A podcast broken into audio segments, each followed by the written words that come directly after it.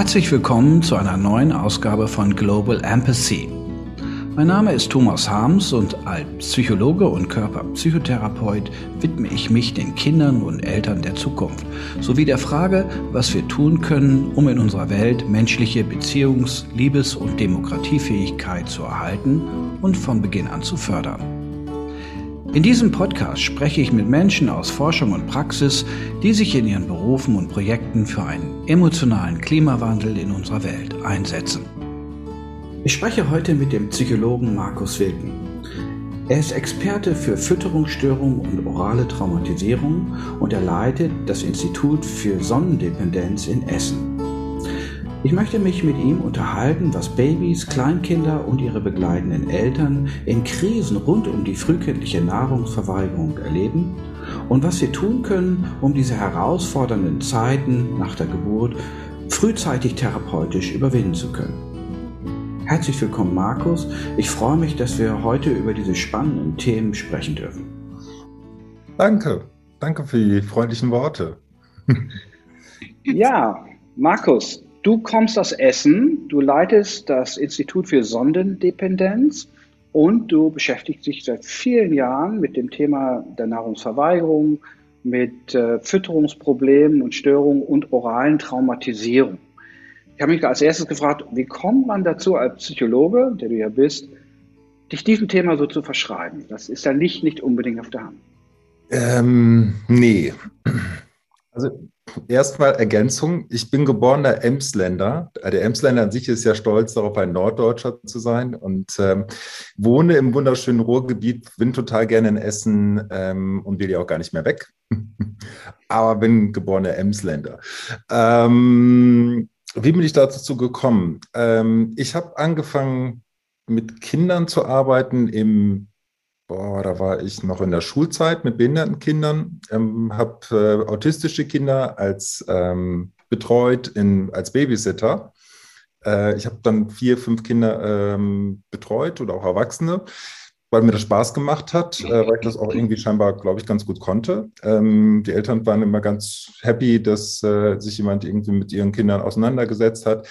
Habe dann gesagt, okay, Psychologie will ich auf keinen Fall studieren. Niemals will ich Psychologie studieren, sondern Heilpädagogik. Dann habe ich Zivildienst gemacht. Und dann saß ich im Zivildienst, hatte die, ich glaube, das war das letzte Mal, dass ich eine Stunde Zeit hatte, habe diesen ZVS-Bogen, den man so kennt, ne, wo man so einkreuzen kann. Und das Abi war nicht ganz katastrophal, also habe ich dann mal für Psychologie die Kreuzung gemacht und hatte dann einen Studienplatz. Und dann saß ich da und irgendwie gesagt, okay, na gut, dann wird es wohl Psychologie sein. Dann habe ich vier Semester Psychologie studiert und das war furchtbar langweilig, weil ne, Grundlagen und so. Dann ähm, hat, hatte ich äh, aber schon damals ein Praktikum gemacht in, bei Heidi Keller, die hat äh, viel Kleinkindforschung gemacht. Und die meinte, super, wenn du jetzt äh, sagst, Psychologie ist es nicht, hörst du auf, machst du was anderes. Ähm, aber bevor du das machst, irgendwie, wenn du Lust hast, gehst du nach Graz in Österreich, weil da ist eine Abteilung, die passen super zu dir. Die sind äh, ähm, völlig chaotisch und unstrukturiert, aber die lassen dich arbeiten. Ähm, das stimmt, stimmte auch. Es war unstrukturiert, es war chaotisch, es war genau meins. Ähm, und da kamen damals, es war noch in den 90ern, da gab es noch kein Internet, also es gab es, aber keiner hatte es. Ähm, damals, äh, Anfang der 90er bin ich dann da hingekommen und da kamen so die ersten Kinder mit Sonden dorthin. Ähm, und mit denen habe ich dann gearbeitet und das fand ich super. Und das ist jetzt 1994 fast dann auch fast 30 Jahre her und seitdem mache ich nichts anderes.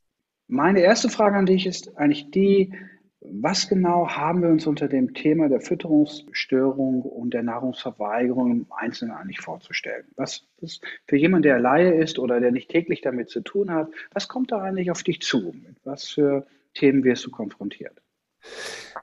Mit ganz vielen. Also ich versuche das mal so zu erklären, wie ich das versucht habe, meinen Eltern zu erklären, die bis äh, zum Ende nicht verstanden haben, was ich da eigentlich den ganzen Tag mache. Stellt, stellt euch vor, ihr ihr wollt irgendwas, ganz, ganz dringend eigentlich. Ne? Ähm, ihr wollt eure Steuererklärung machen oder ihr wollt in Urlaub fahren oder eure Wohnung aufräumen. Und irgendwas hält euch immer davon ab. Immer wenn ihr sagt, so jetzt setze ich mich dran, kommt immer was ganz Wichtiges dazwischen. Da ist irgendwas, was euch komplett blockiert. Ähm, und ihr kommt da nicht drüber. Und irgendwann irgendwie sagt es immer zu euch, aber du müsstest noch mal deine Wohnung. Ich wollte das schon hundertmal machen, aber ich weiß nicht warum. Ich komme da nicht weiter. Dann ist man so ein bisschen an diesem Gefühl dran, dass man eigentlich das gerne möchte. Und wenn man sozusagen dann immer rückwärts am Ende der Therapie äh, äh, guckt, dann sieht man, dass das Kind total Spaß am Essen hat, dass es das genießt. Nicht alle, aber sehr, sehr viele. Aber die, diesen, diesen Moment des Genießens, der, der ist für das Kind quasi unvorstellbar. Es ist wie außerhalb der Welt. Dementsprechend wenn ich dem Kind was zu essen anbiete, ist das erste so, nee, das will ich nicht. Nee, das, das will, äh, nee, das, das, ne, da, merkt man auch, wie die ganze Körperhaltung sich verändert und man aber auch so gleichzeitig so, so ein bisschen in den Augen so den Zweifel sieht. Also das ist was, woran ich mich immer festhalte, so diesen so, eigentlich wäre es ja dann doch ganz lecker. Ne? Und dementsprechend die, die häufigsten Beschreibungen sind, dass, dass Fütterstörungen ein Essproblem sind. Das heißt, es hat was mit dem Füttern zu tun. Das heißt sozusagen, wir müssen den Löffel anders halten oder müssen dies anders machen oder vielleicht müssen wir die Nahrung dicker, dünner oder wärmer oder kälter machen. Und das ist auch zum Teil so. Das hat auch zum Teil viel damit zu tun. Aber das ist nicht das Ende des Liedes, sondern na, eigentlich schon dann das Ende des Liedes ist nicht der Anfang. Das heißt, die, mit den Kindern, mit denen wir zu tun haben, die wir jeden Tag sehen und die ich auch mit großer Begeisterung jeden Tag immer wieder gerne sehe, ist erstmal der Moment da, dass dann sich nichts verknüpft, dass da nichts, nichts passiert, dass da sowas ist, wo von wegen kann ich mir nicht vorstellen. Und für uns ist ja ganz oft so, okay, das ist das Normalste von der Welt. Und für die Kinder, mit denen wir zu tun haben, ist es absolut unvorstellbar, das zu tun. Das bedeutet, wenn ich als Mutter oder Vater so einem Kind, mit dem du dann arbeitest, vielleicht den Löffel Brei anbiete oder auf das Kind mich zubewege, macht das Kind einfach den Mund nicht auf, öffnet sozusagen nicht freudevoll sozusagen, macht, streckt einem die Zunge entgegen und greift quasi mit den Lippen und dem gesamten Mund aus, um die Nahrung aufzunehmen, sondern würde in dem Fall aversiv oder vielleicht sogar noch doller gestresst reagieren. Oder wie habe ich mir das vorzustellen? Ja, also es ist immer, also die Bewegung, und das sieht man auch so, so, so körperlich, ne? die Bewegung ist ja, die wir erwarten, ist ja, mm, oh, und gleich, also ich bewege mich auf das Kind zu, das Kind bewegt sich auf mich zu und wir beiden kommen zu dem Punkt, ja, du möchtest was essen, ich möchte dich füttern. Also dieser Moment, den wir erwarten, ist ja, dass das Kind sagt, los, fütter mich, mach mich satt. Also eigentlich schon so eine Ungeduld dahin. Und wir sehen eigentlich immer genau das Gegenteil. Also so, mm, nee, nee. Ne? Und wenn wir uns das körpersprachlich, also einfach von der Bewegung so kurz angucken, das ist sowas, was, was ganz oft übersehen wird. Ähm, wenn sich das körpersprachlich anguckt, dann merkt man, dass da äh, so, so, ein, so ein Stoppmoment drin ist und dass das natürlich Eltern auch unwahrscheinlich äh, irritiert, weil wir erwarten, dass sich jemand auf uns zubewegt. Und wenn dann plötzlich jemand macht, dann ist sowas, was, was ist hier los? Und die erste Frage, die ich mir als Eltern stelle, ist, was habe ich falsch gemacht? War das zu schnell, zu langsam, zu dick, zu dünn, das falsche Angebot? Das heißt, ich komme als Elternteil völlig durcheinander, weil unser, in biologisches Programm ist, wir füttern und da ist jemand, der möchte auch gerne gefüttert werden. Das ist so unsere innere Erwartung. Und das ist auch so das, wie sich Füttern eigentlich entwickelt. Ne, so dieses, äh, das ist, wenn man sich das ganz kurz an den Anfang überlegt, das Erste, was ein Baby tut, nachdem es geschlüpft ist, das allererste, nachdem es geatmet hat und mal so kurz irgendwie gehustet hat und gewickelt wurde vielleicht oder mal sauber gemacht wurde, ist zu stillen. Das ist die allererste wirkliche Aktivität. So eine Atmen ist ein Reflex. Ja, wir müssen ein Kind nicht irgendwie daran führen zu atmen. Wenn, haben wir ein Problem. Aber dieses Trinken, das ist so das eher der erste Moment, wo, wo auch sozusagen bei Eltern so eine Beruhigung einsetzt. Okay, stillen klappt, trinkt, alles gut. Jetzt wird alles gut. Und wenn dieser Moment eben nicht einsetzt, weil whatever reason, dann ist da natürlich so eine Verunsicherung. Ne? Und das ist auch etwas, was sich, was sich früh beginnt und dann auch fortsetzt. Wenn wir, äh, wir haben ja viel intensiv versorgte Kinder, wir haben aber auch Kinder mit Fütterproblemen, die ganz gesund sind. Und wenn man so ein bisschen in die Anamnese schaut, schildern Eltern ganz oft, das hat schon beim Stillen nicht so geklappt. Genau, da lass uns doch mal einhaken, weil vielleicht ein wichtiger Punkt ist auch nochmal genauer hinzugucken, was sind so die verschiedenen Komponenten so einer Fütterungsstörung? Weil ich könnte mir vorstellen, dass eine ganze Range äh, da auch abzu, ja, abzuscannen ist von ganz leichten Fütterungsfragen, wo das Kind vielleicht unlustvoll ist und vielleicht keine Lust auf Essen, wo es bis hin zu wirklich ausgewachsenen Störungen, wo das Kind erbricht und im Prinzip bei jeder Nahrungszufuhr extrem aktiviert ist und regelrecht ausrastet. Mhm. Wo genau beginnt es denn jetzt eigentlich? Wo sagt man bei euch, okay, wir hier haben es mit einem, einer Fütterungsproblematik, Störung zu tun, mit Krankheitswert, die vielleicht auch therapeutisch unterstützt werden darf und soll? Und da gibt es äh, mal wieder etwas äh, nicht so klare Antwort zu. In dem Moment, wo ein Elternteil sagt, wir haben ja ein Problem, und wenn es nur ein ganz kleines Problem ist, in dem Moment, wo ich, wo die Eltern wahrnehmen, hier stimmt was nicht, kann ich vielleicht mit einer Stunde ganz viel beruhigen. Und das sind ganz oft einfache Fragen. Ne? Mein Kind isst nicht genug oder mein Kind äh, möchte nicht so gerne Flasche trinken oder mein Kind möchte kein Brei essen. Äh, mein Kind möchte nur feste Sachen essen. Also alles, was im Grunde Verunsicherung reinbringt, auf der ganz banal, basalsten Ebene, wo ich als Elternteil selber verunsichert bin ne, wo ich meine Bindungssicherheit im Grunde nicht mehr voll ausspielen kann und auch mit dem Kind äh, mich synchronisieren kann, da beginnen die ersten Fütterprobleme. Weil ich nicht mehr weiß, okay, was ist der nächste Schritt? Ne? Wenn das Kind jetzt keine, ähm, keine Möhren mag ne? und ich aber nur am Möhren festhänge, weil ich sage, das Kind muss doch jetzt Möhren essen und das Kind aber sagt, nein, möchte ich nicht, möchte ich nicht, nein, möchte ich nicht, nein, möchte ich nicht, dann kriege ich mich ja nicht mehr auf das Kind eingestimmt. Wenn ich dann sage, okay, dann magst du keine Möhren, dann nehmen wir jetzt Birne. Oder ah, jetzt haben wir mal mit Beikost angefangen, aber die magst du nicht, dann stille ich erstmal noch weiter.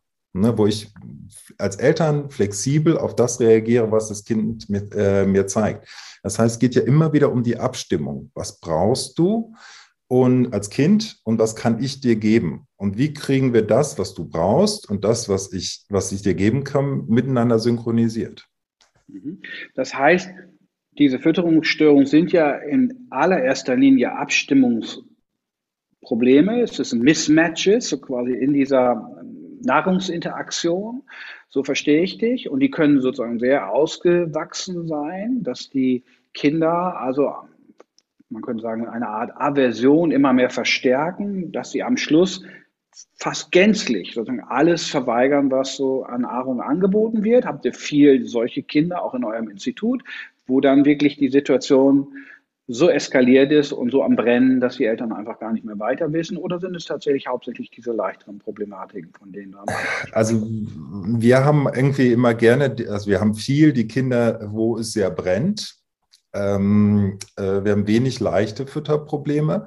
Aber von der, von der Idee her, du brauchst ja drei Dinge, damit eine Interaktion funktioniert, egal ob beim Schlafen, beim Füttern oder auch beim, beim Schreien. Du brauchst die Selbstregulation des Kindes, also das Kind, das zum Beispiel wahrnimmt, ich habe Hunger.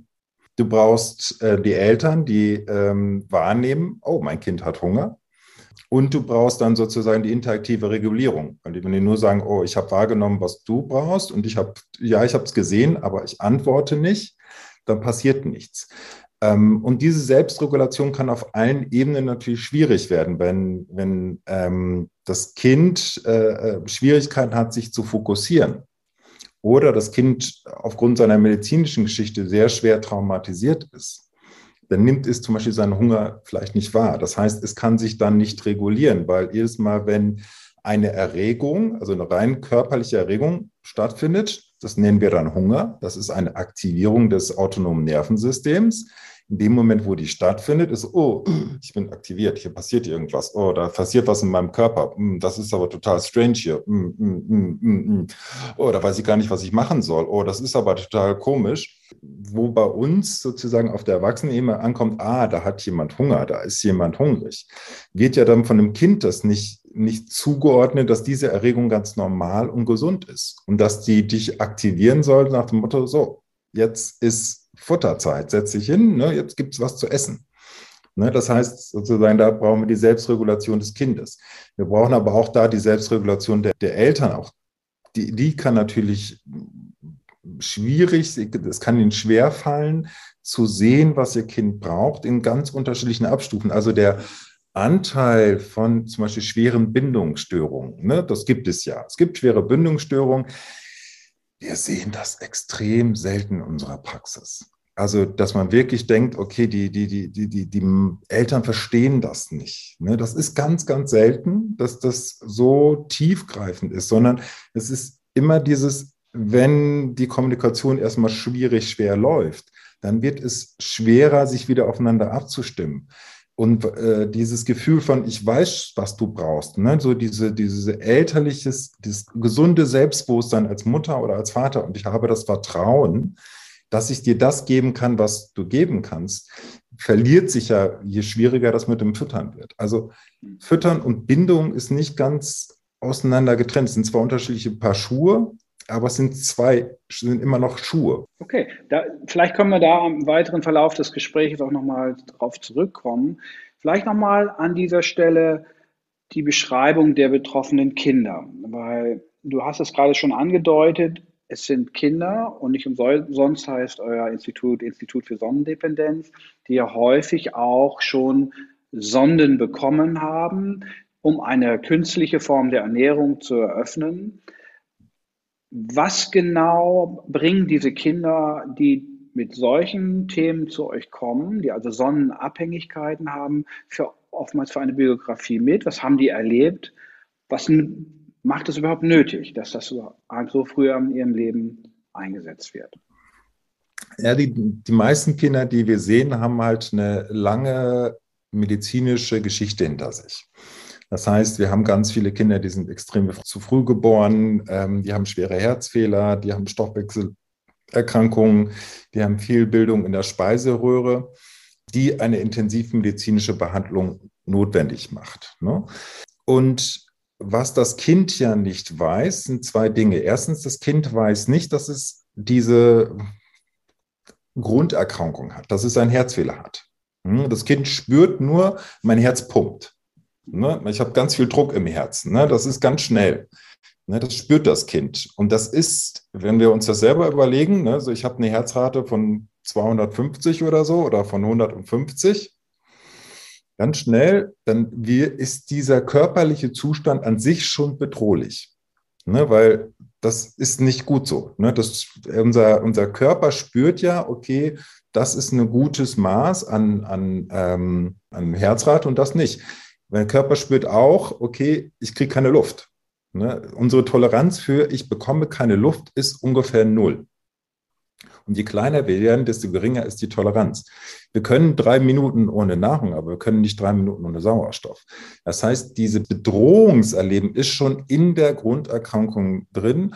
Und was dann passiert ist, dass man eine medizinische Behandlung macht, um das Kind am Leben zu erhalten.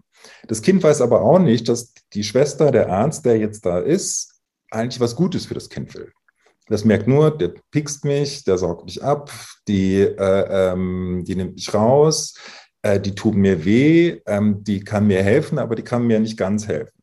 Und das Dritte, was ja auch passiert ist, in dieser Geschichte ist es nicht möglich, dass das Kind so wie bei jedem Reifgeborenen stundenlang auf seinen Eltern setzt. Also ich habe drei Kinder und die haben wir irgendwie doch relativ viel getragen, weil die waren am Anfang natürlich sehr klein. Das heißt, die haben immer ganz viel Körperkontakt gehabt. Ähm, was gerade beim letzten nicht ganz unsportlich war, weil der hatte dieses sportliche Geburtsgewicht von 5230 Gramm und hatte mit äh, drei Monaten schon so seine siebeneinhalb Kilo. Das war schon. Aber diese, dieser Körperkontakt fehlt. Also das heißt, es passiert ganz viel, was nicht im biologischen Programm drin ist. Und es passiert ganz viel äh, nicht, was eigentlich gebraucht wird. Und was dadurch passiert, ist, dass das Kind sich selber nicht gut spürt, weil es sich sagt, okay, das ist ja alles zu viel, ich muss mich abschalten. Was dann passiert ist, wenn das Kind nach Hause geht, als es sich nicht wieder gut anschalten kann, weil es ja nicht weiß, dass der, diese Zeit vorbei ist. Und wenn dann das Kind mit Sonne nach Hause geht, dann entsteht halt auch nicht jetzt dieser Zyklus aus Hunger, Sättigung, Hunger, Sättigung, Hunger, Sättigung, wo ja im Grunde jede Erfahrung ist so, okay, das ist das, was gut ist. Ne? Wenn ich Hunger habe, dann werde ich gestillt oder werde ich gefüttert und danach bin ich wieder satt. Auch das findet nicht mehr statt. Und je länger dieser Zyklus dauert, desto schwerer wird es für das Kind, ähm, äh, da sozusagen wieder einzusteigen.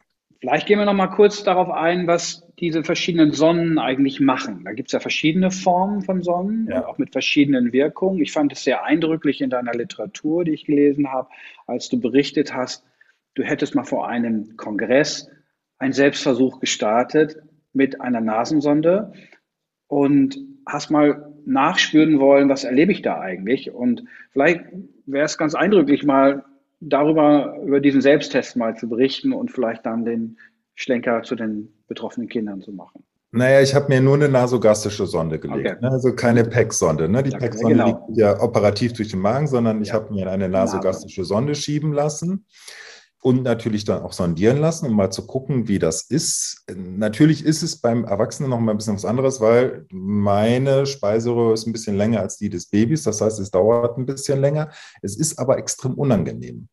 Also es tut nicht weh, also es ist nicht schmerzhaft, aber es ist unangenehm. Und gerade wenn die Nasensonde quasi hier so auf den Kehldeckel stößt, ne, dann kommt ja was auf unseren Kehldeckel. Das ist ein Bereich, den wir immer schützen. Also niemand läuft so durch die Gegend, ähm, weil dieser Bereich sehr empfindlich ist und auch ähm, sehr lebenserhaltend ist, den zu schützen. So, jetzt tickt das da drauf und dann muss man in dem Moment schlucken. So, dann schlucke ich das Ding runter, dann ist es im Magen. Und danach spürt man, dass da was in der Nase ist. Man spürt aber auch das, was da durch ist. Und wenn man sondiert wird, dann spürt man auch, dass die Nahrung da durchläuft, weil die wird kalt.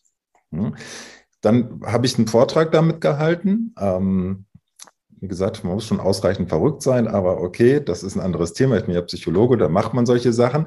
Und man merkt, dass die Stimme schwächer wird. Also ich habe ja ein recht lautes Organ und ich kann auch sehr deutlich werden. Ne? Aber ich merkte, dass die Stimme so ein bisschen belegt ist, als hätte man so ein bisschen Erkältung und dass die Atmung auch nicht so gut koordiniert ist und dass ich mich äh, fortwährend räuspern musste. Das heißt, ich wusste, ich habe mir eine Sonde legen lassen, ganz bewusst.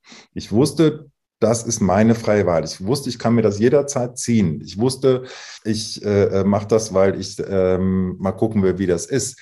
Aber ich habe mich nie daran adaptiert. Das heißt, mein, mein, mein, Körpergefühl hatte sich so, so insofern geändert, dass da jetzt ein Fremdkörper in mir drin steckt. Und diesen, dieser Fremdkörper, der stört.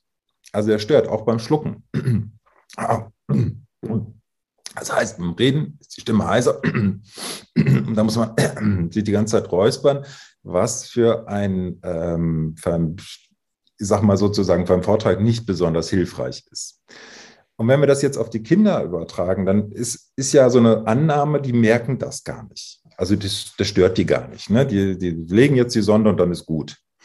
Ähm, natürlich weigern sich kleine Kinder, Fragebögen auszufüllen. Und insofern wissen wir es nicht ganz genau, aber wir sehen ja, was die tun. Die wissen, wann die Sonde kommt. Ne? Und die ziehen sich die Sonden ja auch. Ne? Also es gibt Kinder, die wir dann sehen, die sind quasi, haben das halbe Gesicht voller Pflaster. Ne? Und die wissen, dass da was ist. Ne? Und die wissen auch, okay, da kommt das Futter durch ab einer bestimmten äh, Dauer. Dafür muss man nicht 25 sein oder 49 oder whatever. Das merkt man ja relativ schnell. Das heißt, das Kind weiß es zwar nicht bewusst, aber es spürt, was passiert und reagiert auf das, was passiert. Und dementsprechend hat es denn diesen Effekt auch auf das Kind. Das Kind kann schwieriger schlucken. Ne? Die Sonne stört. Das ist immer so, als hätte man eine Erkältung oder Corona oder so. Das ist unangenehm. Hm. Und es scheint ja noch was anderes zu sein. Du sagst, da gibt es ja jetzt auch noch die Nahrungszufuhr. Das ist kalt, sagst du. Es gibt also eine ganze Reihe von so sensomotorischen Empfindungen. Und dann gibt es ja auch eine hochkalorienreiche Nahrung, die den Kindern die auch verabreicht wird, aus gutem Grund. Oft es wie bei Frühchen auch äh, Versuche, das Kind relativ schnell aufzupäppeln und ähm, Energien zuzuführen. Aber all das in deinem Verständnis hat ja, eine, hat ja eine Wirkung. Und dann die Frage, gibt es eine Adaption der Kinder darauf? Was ist jetzt der, der Lerneffekt? Und worauf gewöhnen sich eigentlich diese Kinder bei diesen Sonnen? Und was macht es dann so schwer, die davon wieder wegzubringen?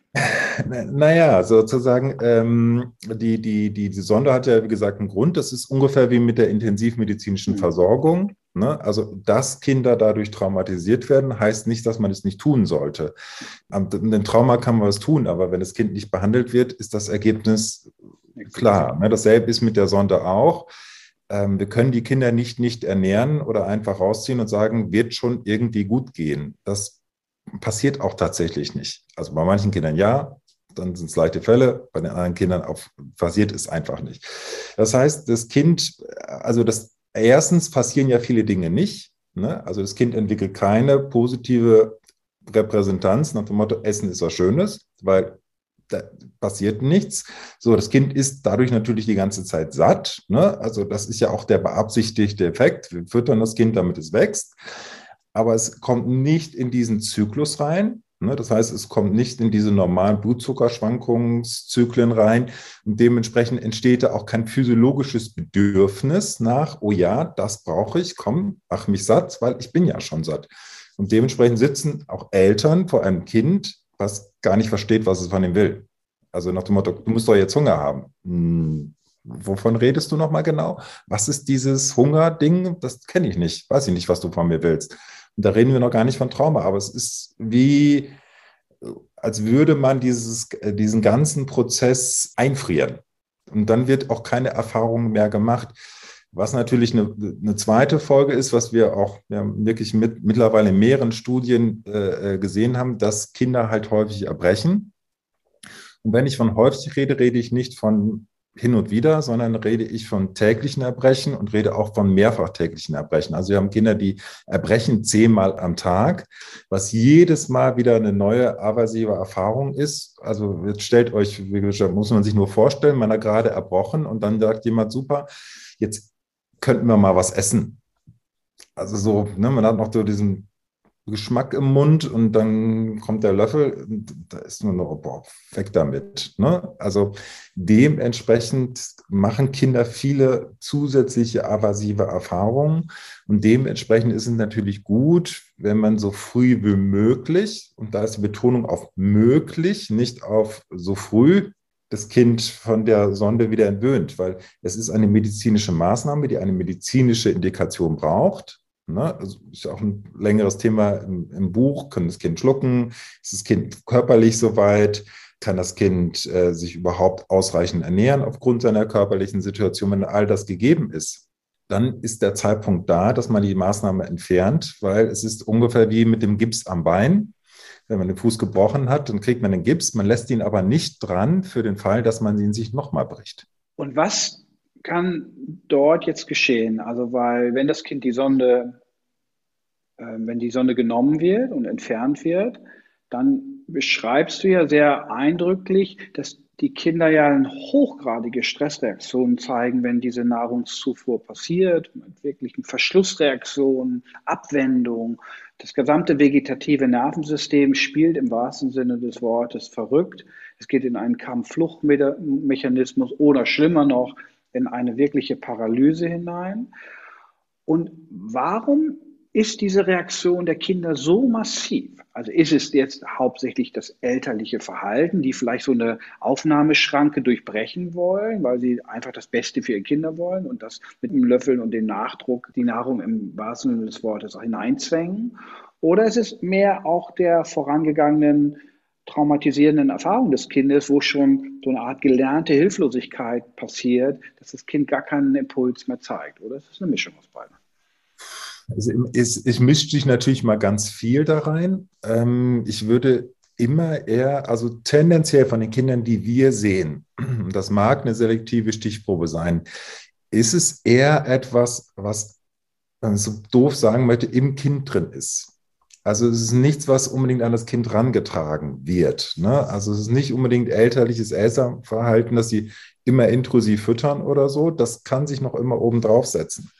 Ähm, aber sozusagen ein, die, die, die, das, wie ich vorhin geschildert habe, so dieses Le Erleben meiner körperlichen Problematik führt nicht unbedingt dazu, dass ich nachher mit großer Begeisterung esse. Und das ist ja nicht von den Eltern initiiert. Die Eltern haben ja nicht gesagt, ich hätte gern ein Frühchen oder ein Kind mit einem Herzfehler. Also das ist äh, ne, der, alleine der Satz schon ausreichend absurd. aber es schließt sich daran ja an. Und äh, man kann eher davon ausgehen, dass, dass beide an derselben Situation leiden. Das Kind leidet unter dem unter der Sondierung oder unter, dem, unter der Nichtphysiologie, genauso wie die Eltern darunter leiden. Und das geht auch nicht weg.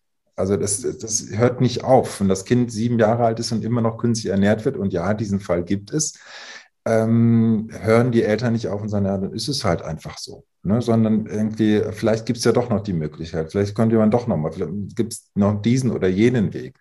Das heißt, es ist eher was, was im Kind drin ist.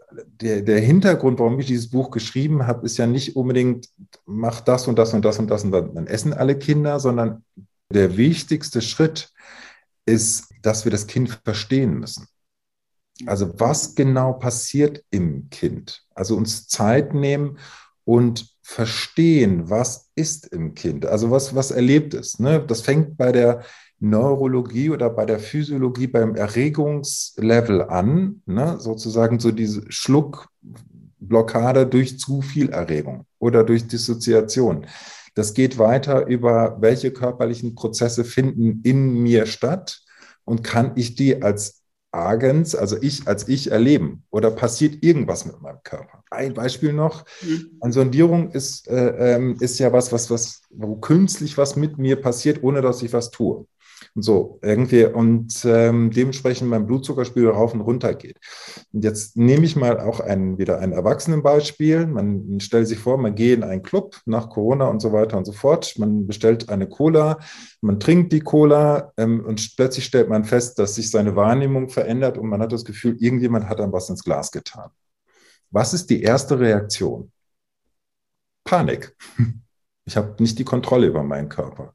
Und das passiert in, im Kind. Das heißt, mein erster Ansatzpunkt ist immer zu sagen, okay, ich muss dich verstehen, damit ich dir helfen kann. Und nicht erstmal handeln, sondern erstmal wirklich verstehen, welche, äh, welche Prozesse sind schwierig für dich. Und wenn ich das Kind verstehe, ergeben sich die therapeutischen Schritte recht automatisch daran. Da können wir ja vielleicht mal einhaken und uns mal ein so ein Beispiel aus deinem Buch mal vornehmen. Das ist der Fall Sascha. Und du schreibst da, Sascha ist zehn Monate alt und seit seiner Geburt aufgrund eines schweren Herzfehlers per nasogastrischer Sonde ernährt. Er liegt in halb aufrechter Position im Stillkissen. Er lächelt seine Mutter freundlich an. Beide wechseln freundliche Blicke und teilen den positiven Affekt. Die Mutter hat eine Schüssel mit pürierter Kost in der Hand und rührt in der Schüssel. Sascha ist nach wie vor entspannt. Die Mutter bietet Sascha den Löffel an, nähert sich dem Mund. Sascha macht sich steif, biegt sich nach hinten und dreht den Kopf weg, mit fest verschlossenem Mund. Seine Augen sind mit aller Kraft vom Löffel weggedreht. Als die Mutter den Löffel wieder wegnimmt, dreht Sascha sich wieder zu seiner Mutter zu und er entspannt sich scheint mir jetzt ja so eine relativ typische Interaktionssequenz zu sein, wahrscheinlich wie du sie täglich in deiner Praxis erlebst. Relativ häufig. Also wer immer auch in diesem Bereich ist, wird auch diese Sequenz kennen. Ne? Und diese, das ist ja kein langsames nach hinten gehen, sondern das ist ja ein, ne? da ist relativ klar, hier passiert jetzt nichts mehr.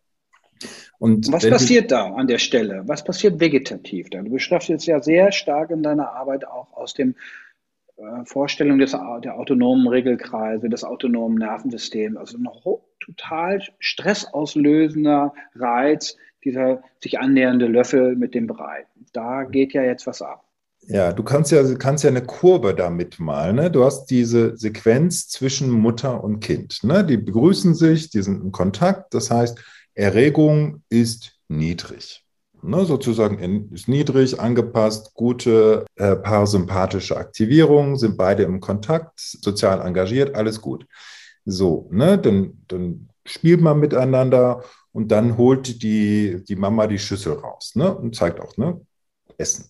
Ja, dann merkst du schon bei ihm, hm, hab acht. Jetzt geht's los. Das heißt, bevor überhaupt Löffel irgendwas in Richtung Mund passiert, gibt es schon so eine hm, Hab-Acht-Reaktion. Ne? Dann zieht sie ein bisschen zurück, so nach dem Motto, so, okay, ne, ich sehe schon, du bist auf Hab-Acht. Das heißt, sie stimmt sich auf sein, was, wie, sie weiß schon, wie die Geschichte weitergeht und rührt ein bisschen in der Schüssel. Ne? Sozusagen, er entspannt sich wieder ein bisschen. Naja, sie rührt ja nur in der Schüssel. So, ne? Dann holt sie den Schüssel raus, wupp, Erregung geht wieder hoch. Das heißt, wir gehen hier in die sympathische Erregung. Ne? Und zwar auch relativ steil. Mutter versucht das noch so ein bisschen runterzukriegen. Sie zieht vor und zurück, aber sie merkt, okay, diese Erregung wird jetzt auch nicht mehr runtergehen, dann kann ich jetzt auch den Löffel geben. In dem Moment schießt die Erregung durch, massive Stressreaktion, Cortisolausschüttung, HPA-Achse ist an ähm, und das Kind geht durch die Decke, überstreckt sich. Was jetzt sind drei Dinge wichtig, die, man sich einfach klar machen muss. In dem Moment kann er nicht mehr schlucken. Das heißt, der Schluckakt ist in dem Moment gelähmt, geblockt. Ne? Also in dem Moment ist Flucht oder Kampf die Methode und Flucht oder Kampf bedeutet nicht, mach dir noch ein Wurstbrot, es könnte ein bisschen länger gehen, sondern es brennt raus aus dem Haus. Völlig egal, ob du gleich Hunger bekommst, erstmal dein Leben retten. Das heißt, er fühlt sich bedroht. Aber das Bedrohungselement, was man ja in der Sequenz sieht, ist nicht die Mama, weil ist ja vorher gut mit ihrem Kontakt. Und er ist auch, nachdem er wieder runtergekommen ist, wieder gut mit ihrem Kontakt. Aber in dem Moment, wo es ums Essen geht, merkt man, okay, hier steigt meine Erregung, uh, die Augen werden groß ne, und ich kann mich gar nicht mehr richtig regulieren. Und wenn sie nicht äh, den Löffel wegstellt und die Schüssel wegstellt, dann geht die Erregung durch die Decke. Er kann nicht mehr schlucken. Er muss sich quasi sozusagen seiner Bedrohung erwehren und erst dann kommt er wieder runter. Was hätte der Sascha jetzt für eine Möglichkeit bei euch in einem Rahmen eurer Behandlung und Therapie? Wie führen wir den Jungen? Wie verstehen wir diesen Jungen? Das eine wäre ja erstmal die Erkenntnis, okay, ich sehe, dass du das unter in einem Zustand der Bedrohung gerätst, durch das Angebot der Nahrung, durch den Löffel in der Interaktion. Und dann gibt es ja diese automatisierte Reaktion. Und das scheint ja dann ein Stück weit auch eine, ein festes Programm zu werden und auch ein Verhaltensprogramm. Und das ist sehr automatisiert. Welche Optionen gibt es jetzt für dich in der Arbeit und letztlich ja auch für die Eltern, diese Automatismen zu unterbrechen und aufzuschließen? Die Antwort darauf ist wahnsinnig einfach und wahnsinnig komplex gleichzeitig. Äh, verhindern, dass er sich bedroht fühlt. Mhm. Ne? So super. Wir können also jetzt die, die Session beenden, weil ich habe ja den ultimativen Trip rausgehauen. Nein, ähm, also äh, erstmal gucken. Ne? Wir haben ja hier eigentlich ein gut eingestimmtes Eltern-Kind-Paar, ne, die miteinander in Kontakt kommen. Und die Mama zum Beispiel weiß ja gar nicht, was sie da vor sich sieht. Sie sieht nur, dass ihr Kind überstreckt sich, aber was das genau bedeutet, das weiß sie nicht. Ne? Also warum macht er das denn? Das ist doch völlig absurd. Das ist doch nur ein Löffel. Das heißt, ähm, meine Möglichkeit besteht schon, ihr zu sagen, pass mal auf, ne? irgendwie da geht das autonome Nervensystem durch. Er fühlt sich vom Löffel bedroht. Warum das ganz genau so ist, wissen wir nicht. Ne? Es hat mit seiner Geschichte zu tun. Was es ganz genau ausgelöst hat, können wir nicht sagen. Aber wir wissen, es ist so und es macht keinen Sinn, daran vorbeizugehen. Das heißt, das löst, passiert immer wieder gleich. Das heißt, wir müssen diese Geschichte verändern. Und eine Möglichkeit ist, mit ihm im Kontakt zu bleiben. Ne, ich merke ja, okay, er spannt sich an. Ne, und jetzt adaptiere ich mich ja auch als Elternteil daran. Ne, so, oh, Spannung geht hoch beim Kind, bedeutet auch immer, Spannung geht hoch bei den Eltern. was ist denn jetzt hier? Dementsprechend habe ich zwar hoch eingespannte Eltern. Und der erste Schritt ist immer zu sagen, was ist denn los? Da bin ich in der, wieder in der Interaktion. Das heißt, ich hole ihn mir wieder in die Interaktion rein, in den Kontakt und sage, guck mal, ne, was, was war denn da jetzt? Was ist denn da? Und in dem Moment kann ich, spüre ich, ne, merke ich auch, okay, kriege ich ihn wieder in den Kontakt, kriege ich mich wieder mit ihm synchronisiert und fahre dadurch im Grunde das autonome Nervensystem wieder runter. Weil wenn das ich finde ich jetzt einen ganz spannenden Punkt, den du jetzt sagst. Ne? Also das heißt, einerseits, wir, wir arbeiten ja in dem Fall erstmal nicht primär ursächlich, dass wir jetzt uns einen riesen Kopf machen, woher kommt das jetzt, was ist vielleicht dieser Hintergrund des Symptoms, sondern wir bleiben sehr auf der phänomenologischen Ebene, also in der Erscheinung mhm. und verbinden uns mit der Reaktion des Kindes und verhindern letztlich die Stressregulation der Eltern, die mitkriegen müssen, pass mal auf, dein System fährt jetzt hoch, da können wir jetzt eine Gegenmaßnahme machen. dass die mhm. on bleiben, dass die auch ein Interaktionsangebot machen, wo Resonanz wieder aufgebaut wird. Und wenn ich dich richtig verstehe, entkoppelst du quasi den Reiz dann von dem Interaktionsangebot. Ist das die Richtung? Denke ich da falsch ja, oder so? Die Richtung ist richtig, wobei ich da immer sehr vorsichtig mit den Eltern, nicht immer, aber meistens sehr vorsichtig mit den Eltern bin, weil das ist ja jetzt schon tausendmal mit denen passiert. So, mhm. die sind da sehr drin gefangen. Und wenn ich jetzt sage, pass mal auf, du musst nur ruhig, gelöst und entspannt äh, bleiben, Fehler, du wirst tausend zählen und tief in den Bauch atmen, dann können die das in dem Moment nicht. Ne? Das ist ja für die genauso traumatisch wie für ihr Kind. Das heißt, manchmal schalte ich mich dazwischen oder auch gar nicht so selten und ich reguliere. Und sage, komm, jetzt machen wir zusammen. Ne? Wir, du bist das Modell.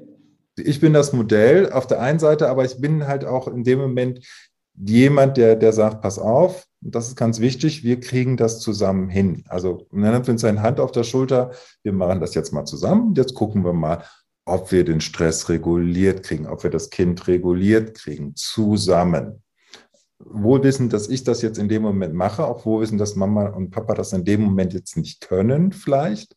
Aber sagen wir machen das zusammen, gucke, ob ich ihn äh, runterreguliert bekomme und sage, so, jetzt guck mal, ob du ihn irgendwie gut in diesen in diesem Zustand halten kannst. Das heißt, ich bin in dem Moment die sichere Basis für das Kind, ich bin aber auch die sichere Basis für die Mama und ich bin nicht derjenige, der sagt, guck mal, also bei mir klappt das, ich bin hier, ne, super. So, ne, hast du jetzt gesehen, wie es geht? und schicke sie damit wieder in die Insuffizienz. Und auch da wieder zu sagen, ich weiß, du hast alles probiert, ich weiß, du hast alles gemacht, du hast für dein Kind wirklich alles jetzt gegeben und jetzt gucken wir mal, dass wir da wieder ein bisschen Ruhe reinkriegen. Und äh, das ist was, was ganz spannend ist, was ich merke. Das ist jetzt, da habe ich einen biologischen Vorteil.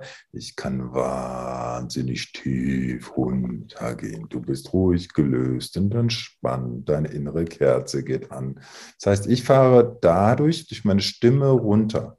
Dadurch, dass ich langsamer rede und einfach das Ganze ein bisschen entzerre, fahre ich auch ihren Erregungslevel und den Erregungslevel des Kindes runter. Das heißt, ich bin in dem Moment nicht nur Modell, sondern ich reguliere hier die beiden und führe die wieder auf ein Level, wo die miteinander klarkommen. Weil wenn es Lernen am Modell ist, würde ich es ihr vormachen. Sie macht es nach und dann klappt es. Aber es ist ja nicht nur eine Lernerfahrung, es ist ja auch eine Erfahrung, wo ich nicht weiß, wohin eigentlich mit meiner Energie. Und die muss runter. Und das ist die physiologische Komponente. Und die andere ist ja, wie lernen die Eltern jetzt in dem Modell diese Erfahrung und vielleicht auch dieses Biofeedback, was du ja so beschreibst. Da beginne ich selber zu merken, alles fährt hoch und jetzt fahre ich mein ganzes Betriebssystem ein Stück weit runter. Meine Atmung vielleicht verändert sich. Ich mache einen Blickkontakt und verändere meine Stimme auch ein Stück weit.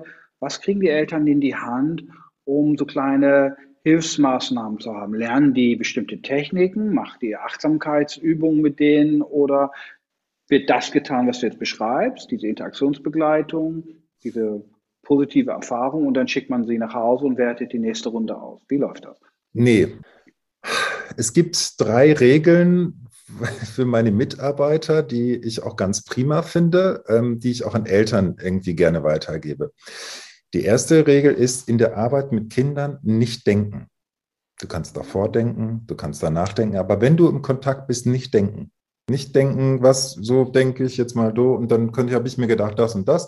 Und wenn ich eine Supervision mit meinen Mitarbeitern mache, kostet Ersatz, ich habe mir gedacht, einen Kaffee von den Coffee Pirates. Und bei drei, ähm, dreimal, ich habe gedacht, es ist ein ähm, äh, Kaffee und ein Stück kalter Hund. Weil die, wenn ich denke, bin ich zu langsam. Dann bin ich auch nicht eingestimmt. Nicht, nicht drüber nachdenken. Einfach erstmal machen. Zweites ist, ähm, nicht versuchen, das Kind zu füttern oder das Kind zum Essen zu kriegen, ist viel korrekter. Je mehr ich versuche, das Kind zum Essen zu kriegen, desto mehr bin ich die Person, die in einem Date sitzt und unbedingt diese Person dazu kriegen will, dass sie mit mir drei Kinder bekommt, das Haus ist schon fertig und so weiter und so fort. Führt immer zu Fluchtbewegungen, sondern gucken, wie, wie kriege ich das Kind? Also wie, wie bekomme ich ihn so, dass er sagt, ja, da habe ich jetzt auch irgendwie Lust drauf. Also eher bei, das bei ihm lassen. Das ist in seiner Verantwortung. Und das Dritte ist, ähm, dass es auch etwas frustrierend ist, keinen Plan haben. Das heißt, je mehr ich mir selber sage, heute machen wir das genau so und so und so und so und so, wir bauen das jetzt mal strukturiert auf. Heute machen wir um 11 Uhr die Mahlzeit und der ist auch mal um 11 Uhr müde oder muss um 11 Uhr noch seinen Stuhlgang erledigen oder wir waren vorher noch bei Tante Käthe zu Besuch und jetzt ist er noch völlig voll davon. Ähm, desto weniger bin ich mit ihm in Kontakt. Das heißt, ich bin ganz schnell lost, weil Kinder ja nur ein, ein, ein, ein, Fenster von zehn Sekunden haben. Ihre Welt findet in zehn Sekunden statt. Und wir teilen unsere Therapieeinheiten in zehn Sekunden mental. Also die kürzeste Therapie der Welt. Zehn Sekunden, dann beginnt die nächste aber wieder. Ne? Weil in diesen zehn Sekunden kann ich regulieren und sagen, okay, das hat jetzt gerade mit dem Löffel überhaupt nicht funktioniert. Jetzt mache ich mal eine Pause, trinke einen Schluck Tee aber das hat er vielleicht in zehn Sekunden wieder vergessen. Und in zehn Sekunden mache ich vielleicht nochmal das Angebot, weil dann könnte es sein, dass er es nimmt. Und ich vertraue da auf das Kind, ich vertraue meinem Kind, dass er mir den Weg weisen wird. Das ist ein bisschen unkonkret und das ist nicht so gut auf eine Chart zu malen. Du machst one, two, three, four, five. Aber der, der, der Punkt ist, immer wieder auch mit den Eltern zu sagen, ist irgendwie, wir müssen ihn verstehen auch du sozusagen, für dich ist es wichtig, dass du ihn verstehst. Weil je besser du dein Kind verstehst, desto mehr Sicherheit bekommst und sagst, oh nee, jetzt brauche ich gar nicht erst einen Löffel rausholen, das macht jetzt überhaupt keinen Sinn. Oh ja, jetzt ist er gerade interessiert, dann mache ich das jetzt mal. Oh, das hat ja zwei Sekunden gut geklappt, ist fein, muss jetzt nicht eine halbe Stunde klappen. Wie sehe die Geschichte von dem Sascha aus, wenn die sich langsam auflöst bei dir in der Arbeit? Naja, wir, wir arbeiten ja mit den Kindern häufig intensiv. Das heißt, wir machen erstmal Hausbesuche, zehn Stück, lernen das Kind äh, kennen, gucken, okay, was machen wir mit der Sondierung? Müssen wir die ein bisschen rauf und runter fahren? Müssen wir die adaptieren, dass er vielleicht nicht mehr so viel erbricht? Was ist ein, ein guter Moment? Was ist eine gute Zeit für ihn? Wie können wir diese Zeit mit ihm gut nutzen?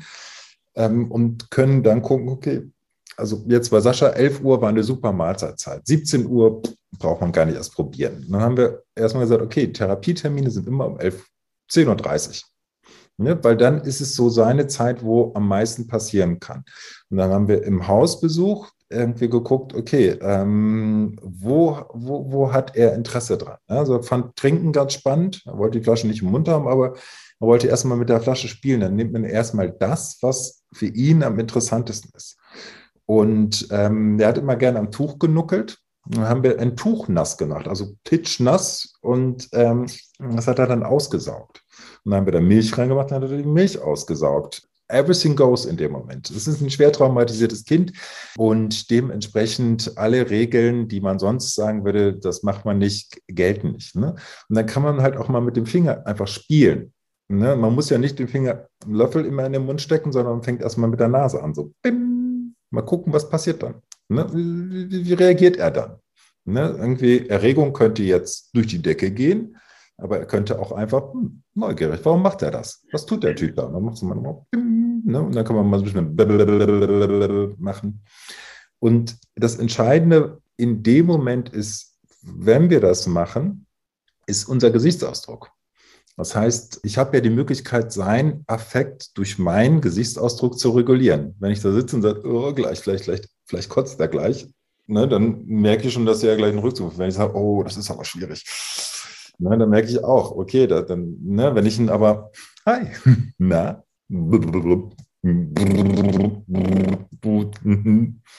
dann erzeuge ich ja einen positiven Affekt. Das heißt, ich, irgendwie das schöne Wort der Übertragung, im wahrsten Sinne des Wortes, ich übertrage meinen positiven Effekt auf ihn. Und sagen, ist super, ne? Wollen wir nochmal machen? Und in dem Moment, wo, wo ich merke, okay, er, er nimmt diesen Effekt auf, kann ich mehr machen. Dann kann ich auch mal machen und sagen, guck mal, ich habe hier nochmal Schokopudding. Ne? Wollen wir es mal mit Schokopudding machen? Und vielleicht kriege ich dann auch so ein, und dann kann ich auch mal sagen, oh, das heißt, ich nehme seinen negativen Affekt auf, mache den Container, sprich einmal durch die Spülmaschine und gebe ihm den sauberen Affekt wieder zurück. Also so im klassischen, im klassischen Sinne eigentlich der Affektspiegelung. Ne? Ich nehme deinen Affekt auf und gebe dir einen guten Affekt wieder zurück. Das klappt nur nicht, wenn ich drüber nachdenke, weil dann bin ich zu langsam. In der Konsequenz bedeutet es ja dann, dass das Kind was entwickelt? Lust, Freude, Hinbewegung? Ja? Sascha, Sascha fängt an, Laune zu kriegen beim Essen. Der kriegt an, Laune zu kriegen, weil es auf einmal Spaß macht. Also die Therapie von Sascha war in, in der Kölner Bucht, ne? Karneval, wir wissen, ne? die können das ganz gut. Und mit der Mama habe ich besprechen, ne, setz dir das Partyhütchen auf, ne, mach einfach Party. Ne, so irgendwie ganz viel positiver Effekt und hol ihn dir mit dem positiven Effekt. Ne? Weil auch das ist ja wieder eine Form der Erregung. Und sagen, alles gut, alles prima. Wir machen jetzt gerade mal Karnevalsmusik an. Und ja, es gab Karnevalsmusik in, in dem Zusammenhang. Und ähm, sie hat irgendwie Karnevalslieder vorgesungen und war dann aber auch so für sich mental in diesem Karnevals gute Laune, Schunkelmodus. Ähm, ich habe diese Musik da mitertragen, weil ich bin nicht so, das ist nicht meins. Aber das ist ja, geht ja nicht um mich, aber in dem Moment merkst du, dass der positive Effekt kommt und dann kannst du anfangen, die Nahrung so ein bisschen runterzufahren, weil dann entsteht plötzlich auch wieder mehr Interesse. Dann entsteht plötzlich dieses, ah ja, mh, hm, jetzt wo ich so einen positiven Effekt habe, kann ich auch damit arbeiten. Ne? Also die Geschichte ging dann sozusagen da weiter am positiven Effekt und dann haben wir tatsächlich eine Intensivtherapie gemacht, fünf Tage jede Mahlzeit und haben die Sonde gezogen und äh, tatsächlich aß und trank er. Ich glaube nur, wenn man die Sonde initial gezogen hätte, einfach gesagt haben, so, ne, ziehen jetzt mal die Sonde, weil das Ding stört ja, habe ich auch am Anfang gesagt, dann wäre diese Situation wahrscheinlich in einer PEC-Sonde geendet weil er sich viel zu sehr im Stress gewesen hat. Er hatte, hätte sich nie auf dieses Spiel eingelassen und in dem Moment wieder auf die Beziehungsregulation eingelassen, sondern er hätte immer gesagt, oh, das ist jetzt noch mehr scary, weil jetzt kriege ich ganz viel Hunger und jetzt weiß ich überhaupt nicht mehr wohin. Ne? Also das ist was, was, was wir auch dann erleben, dass die Kinder dann lost sind. Also wirklich so, so in sich nicht mehr wissen, was sie tun sollen und zwar den Hunger spüren, aber nicht wissen, woran anknüpfen, weil die haben ja noch nie gegessen zum Teil. Die wissen gar nicht, dass das jetzt hilft. Und woher sollten die das jetzt wissen? Ja, und diese Entwicklung von so einem Sicherheitserleben in dem Kind, wie du es auch jetzt beschreibst, ist ja ein sehr entscheidender Faktor in deiner Arbeit. Stell mir das aber sehr schwer, äh, sehr herausfordernd vor bei Eltern, die jetzt auch so eine Biografie mit dem Kind hinter sich haben, wie eine lange neonatologische Erfahrungen, die sie erlebt haben, waren in der Klinik, haben dort mit dem Kind gelebt, haben diese ganze existenzielle Bedrohung erfahren, so dass die Feinfühligkeit auch von dort her sehr eingeschränkt sein mag. Und da stellt sich für mich die Frage, braucht es dort manchmal psychotherapeutische Unterfütterung für die Therapie, die du jetzt gerade beschreibst? Arbeitet ihr da Hand in Hand oder wie läuft das? Das ist ganz unterschiedlich. Also ganz viele Eltern sind selber in Psychotherapie auch schon lange und kommen aber auch nicht weiter, weil sie immer wieder der, die Wunde offen gehalten wird, weil die Sonne noch liegt. Also du kannst dann ganz viel Coping machen, aber im Grunde nicht, nicht weiterkommen, weil das zentralste Thema nicht bearbeitet wird. Und ich bin ja selber kein Psychotherapeut, weil ich äh, mich nie für eine psychotherapeutische Richtung entscheiden konnte. Und ähm, ich habe mir dann die Ausbildung selber geklemmt. Das heißt, ich mache definitiv keine Psychotherapie, weil ich bin kein Psychotherapeut. Erstaunlicherweise haben wir, äh, wir haben gerade eine Studie gemacht und das mal gemessen. Ähm, von den Eltern, mit denen wir arbeiten, sind bei Beginn der Therapie etwas, etwa 50 Prozent traumatisiert oder schwer traumatisiert. Die meisten schwer traumatisiert. Nach Abschluss der Therapie ohne zusätzliche Psychotherapie ähm, sind es nur noch 20. Das heißt, bei 30 Prozent ist, ist das weg. Und bei denen, die sozusagen dann noch traumatisiert sind, sagen wir mal, nimm dir die Zeit, guck dir das an. Aber wenn du sozusagen in, noch so sehr in diesem frischen Erleben drin steckst, also wenn die Wunde noch blutet, dann brauchst du ja im Moment ganz viel Stabilisierung. Ne? Irgendwie, wenn, wenn du da in dem Moment anfängst, sozusagen auch nur ansatzweise tiefer zu gehen, dann brechen dir die alle weg. Also wirklich so. Das heißt, in dem Moment ist stabilisieren, stabilisieren, stabilisieren. Die gute alte warme Decken- und Teepsychologie hilft dann in dem Moment am besten, um zu sagen, ja, es ist auch einfach wirklich scheiße. Es macht auch, auch noch wirklich keinen Spaß. Und nee, es ist nicht schön dran zu reden. Aber nichtsdestotrotz zu sagen, und das Leben geht weiter und das Leben ist schön und wir machen es jetzt ein bisschen schöner. Und ich bleibe bei dir und ich mache das mit dir zusammen und ich gehe auch nicht weg. Wie muss man sich das vorstellen, wenn man zu dir kommt? Ähm, rufen Eltern an, ähm, machen mit dir einen Termin im Institut und werden diese Kosten für deine Arbeit unter, übernommen oder wie läuft das? Also, ich habe dieses Buch geschrieben, damit nicht so viele anrücken. Ne? Also der Hintergrund ist, ist, ich habe nicht fünf Jahre an diesem Buch gearbeitet, damit wir mehr, nee, nee, nee, wir, wir haben ganz gut zu tun. Wir sind doch keine Leistung der Krankenkasse. Wir, wir prügeln uns irgendwie mit großer Begeisterung und ähm, ich kann total nett sein und fühlen sich, aber du willst dich nicht mehr mehr anlegen. Das willst du nicht. Das willst du auch kein einziges Mal. Und dementsprechend führen wir diesen ähm, Konflikt jetzt schon etwas länger. Wir arbeiten daran. Ich denke, dass es besser wird. Ähm, und dass es irgendwann irgendwie dazu kommt. Wie gesagt, auf verschiedenen Ebenen bin ich da gerade unterwegs. Es sieht nicht ganz katastrophal aus. Aber, und das meine ich wirklich ernst, das Buch habe ich geschrieben. Ich habe da ganz viel Zeit reingesteckt und ganz viel Liebe und ganz viel Arbeit und ganz viele Nächte, in denen ich nicht geschlafen habe, damit nicht mehr Kinder zu uns kommen, sondern weniger.